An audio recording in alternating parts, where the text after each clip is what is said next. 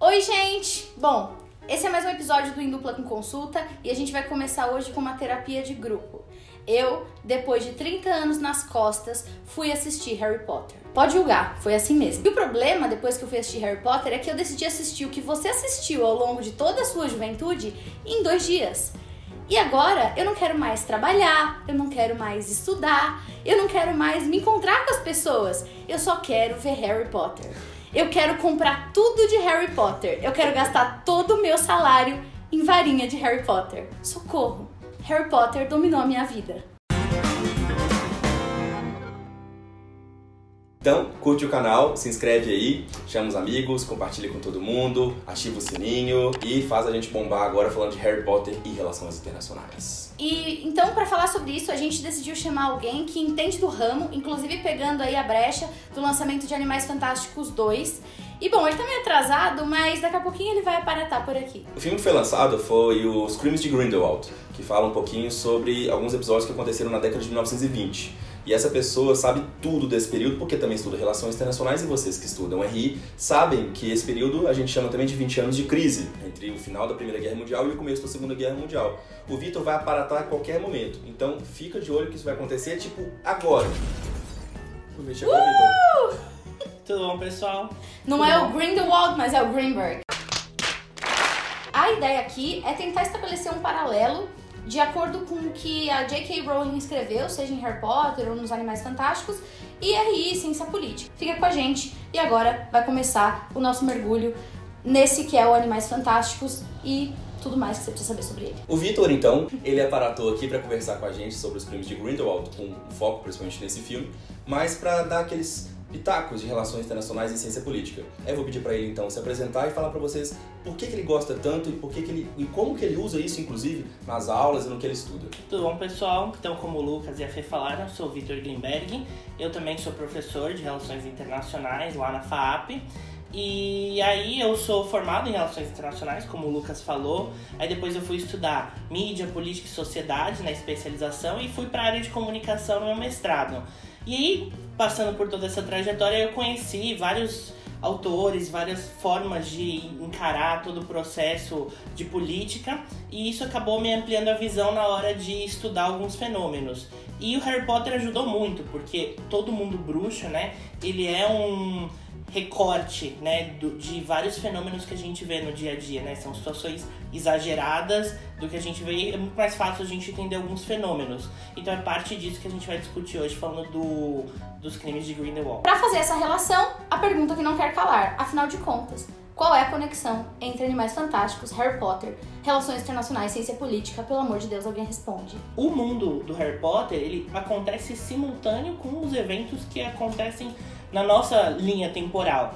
Então, isso faz muita diferença quando a gente vai analisar esses fenômenos a partir de como a comunidade bruxa, que é quem é, narra as histórias do Harry Potter e depois do Animais Fantásticos, contam. Então, a gente vê como esses fenômenos que uma microcomunidade de ficção dialogam com os é, acontecimentos macro que estavam acontecendo na sociedade em si. O primeiro filme do Animais Fantásticos se passa em 1926. Então, ainda tem os rescaldos da Primeira Guerra, é, se, se, trabalha muito com a ideia do medo ainda. Então, em termos de política doméstica, ainda se trabalha com a construção de inimigos, ainda se trabalha a construção desse sentimento nacionalista. É, todos esses elementos políticos que foram reforçados no período da guerra continuam muito, muito marcantes na sociedade.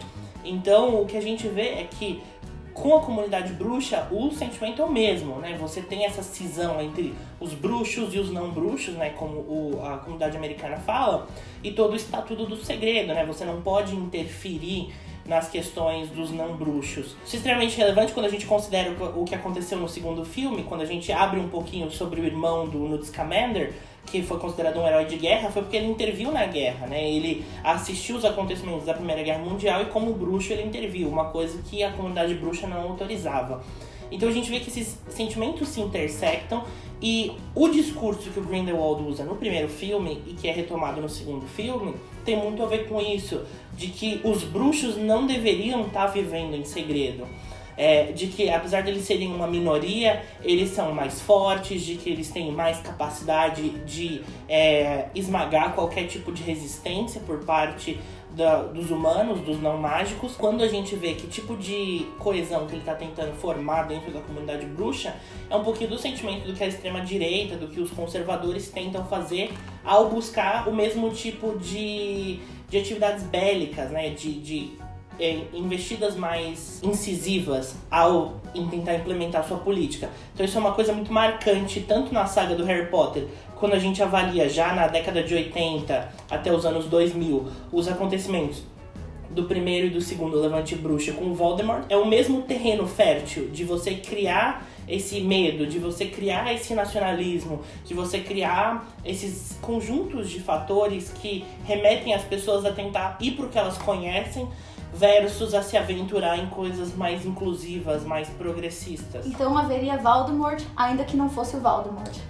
Exato, é, é uma questão cíclica, né? Eu acho que é isso que a, J.K. Rowling, de forma muito refinada, mostra, né? De que esse sentimento não tá preso ao Voldemort. Esses ideais que ele trabalha são ideais que já existiam no mundo bruxo e que se a gente tivesse a história para frente, provavelmente aconteceriam de novo. A paz, ela não é perpétua, né? A gente sempre vai ter momentos em que esses ideais, existe um esgotamento de um determinado modelo e aí é um terreno mais fértil para ideais mais conservadores, retomando esse, essa memória, né? Por isso que a história é cíclica, né? No nosso mundo e no mundo bruxo. Por isso mesmo, a gente pode perceber no Harry Potter and the Cursed Child, do Criança Amaldiçoada, que é aquela peça de teatro que se baseia um pouco, né? Não é o roteiro feito pela própria Rowling, mas que a gente ainda tem um discurso de extrema direita, ainda tem a lógica de que pessoas que estão ligadas àquela narrativa voltam com essa mesma temática, querem retomar aquele mundo que supostamente era melhor anteriormente, como seria o mundo se fosse o Voldemort naquele caso, né?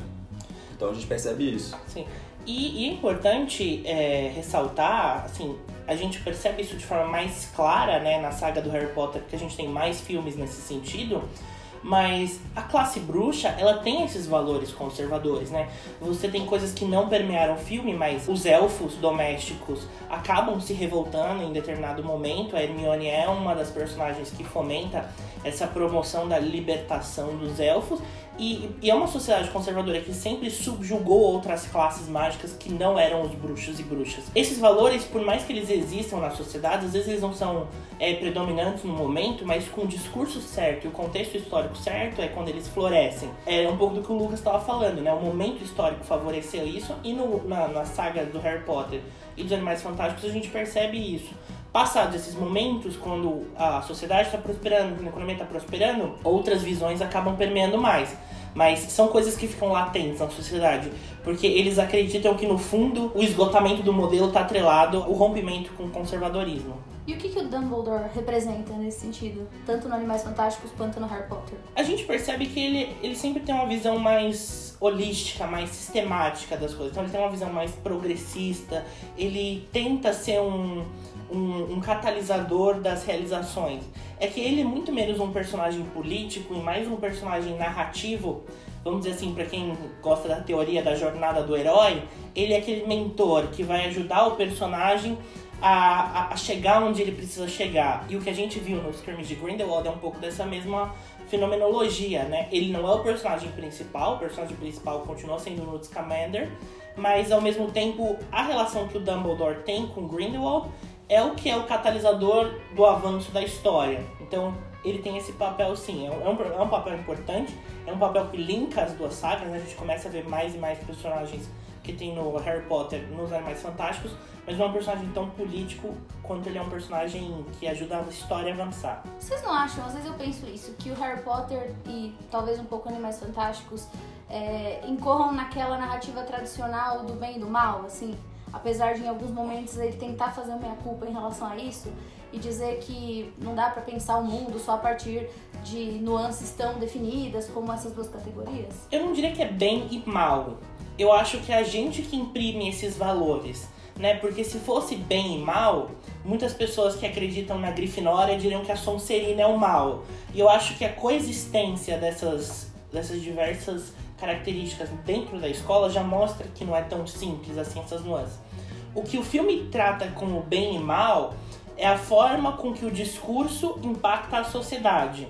Então ele tenta imprimir que é, discursos de dominação, discursos de exclusão são o mal. Ele tenta fazer essa contraposição, até porque é uma audiência mais jovem. Que não tem o discernimento de fazer isso num contexto mais amplo. Talvez o maniqueísmo do Harry Potter esteja nisso. É legal ver essa conexão que o Victor fez justamente nas, com as casas de Harry Potter. Por exemplo, a Grifinória supostamente é a casa dos honrados, dos muito bons, ligado a essa questão mais moral, positiva, enquanto a Sonserina seria o viés contrário negativo. E nenhum dos dois é verdade. Você tem grifinórios que não são tão honrados assim, que enfrentam uma série de problemas. Os próprios Rony e o próprio Harry eh, violam uma série de regras e deixam de fazer uma série de coisas boas, uh, quebram um pouco essa discussão. O Rony sugere algumas coisas que não são tão bravas, por assim dizer, corajosas.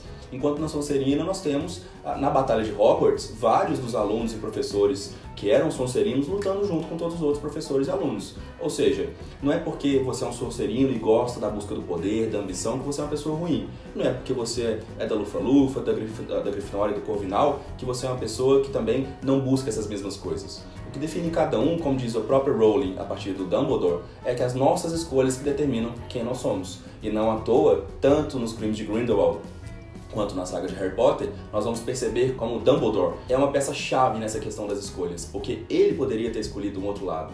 Ele usava o discurso, por exemplo, da superioridade bruxa para apontar que eles deveriam fazer isso de uma forma positiva, enquanto Grindelwald olhava de, outro, de uma outra forma, sobre outro prisma.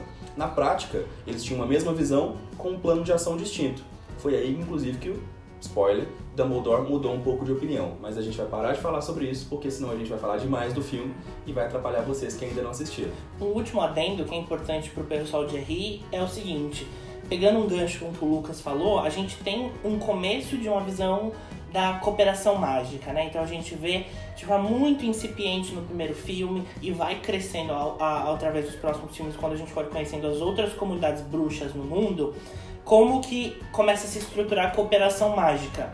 Não talvez no sentido de relações internacionais, é, formar política, mas é muito no sentido dessa evolução que o Lucas estava mencionando, de como o cara falava das decisões individuais, como elas impactam o coletivo. A gente ver que vai existir uma trajetória nesse sentido. Então, para os internacionalistas, é um bom momento para pensar se estão no Ministério da Magia, depois no Congresso dos Estados Unidos e para os próximos organismos mágicos que vão começar a aparecer nos próximos filmes. E tem uma frase, uma fala da Hermione naquele filme do Torneio Tribruxo, em que ela diz: Vocês estão subvertendo tudo. O objetivo aqui é estabelecer intercâmbio e criar cooperação internacional, não é fazer guerra. Então é isso. Espero que vocês tenham gostado do vídeo. É, segue a gente, ou seja, se inscreve aqui no canal. Eu poderia usar, por exemplo, uma maldição, mas eu não vou fazer isso porque é proibido de acordo com as leis internacionais da magia. Então eu vou usar uma outra magia, que é o Ácio. Vem inscrição. Ácio inscrição. Aproveita, senão eu vou ser obrigado a usar de outros meios. Tô sob intensa ameaça. Mentira, eu não tô ameaçando ninguém. Vocês vão fazer isso porque vocês amam a gente. A gente não vai fazer uma poção do amor que dá para fazer também. Então fica a dica, vocês podem escolher. Ou eu posso usar uma poção polissuco e fazer, e me fingir que sou um de vocês, pegar o celular de vocês, ir na casa de vocês, agir como vocês e curtir todos os canais que eu acho legal, inclusive o nosso. E a gente queria agradecer o Vitor, que muito gentilmente aceitou participar com a gente. Entende Prazer. tudo do ramo. Convidem o Vitor para ir com você no cinema. Vai ser um ganho de qualidade aí para sua visita, assistindo Animais Fantásticos 2. E se quiser seguir o Vitor na rede social, se quiser mandar aquele inbox. Aqui. Algum lugar. Isso aí, galera. Obrigada. Sigam a gente. Até a próxima. Tchau, tchau. Esse é o EDCC.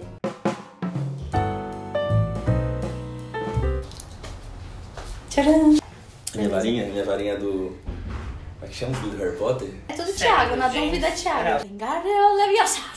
Assisti dublado, só sei os feitiços na versão legal. Herbert Richards. Aqui só tem trouxa. Cheio de trouxa. Eles são trouxas. Eu não sou, eu tenho uma varinha.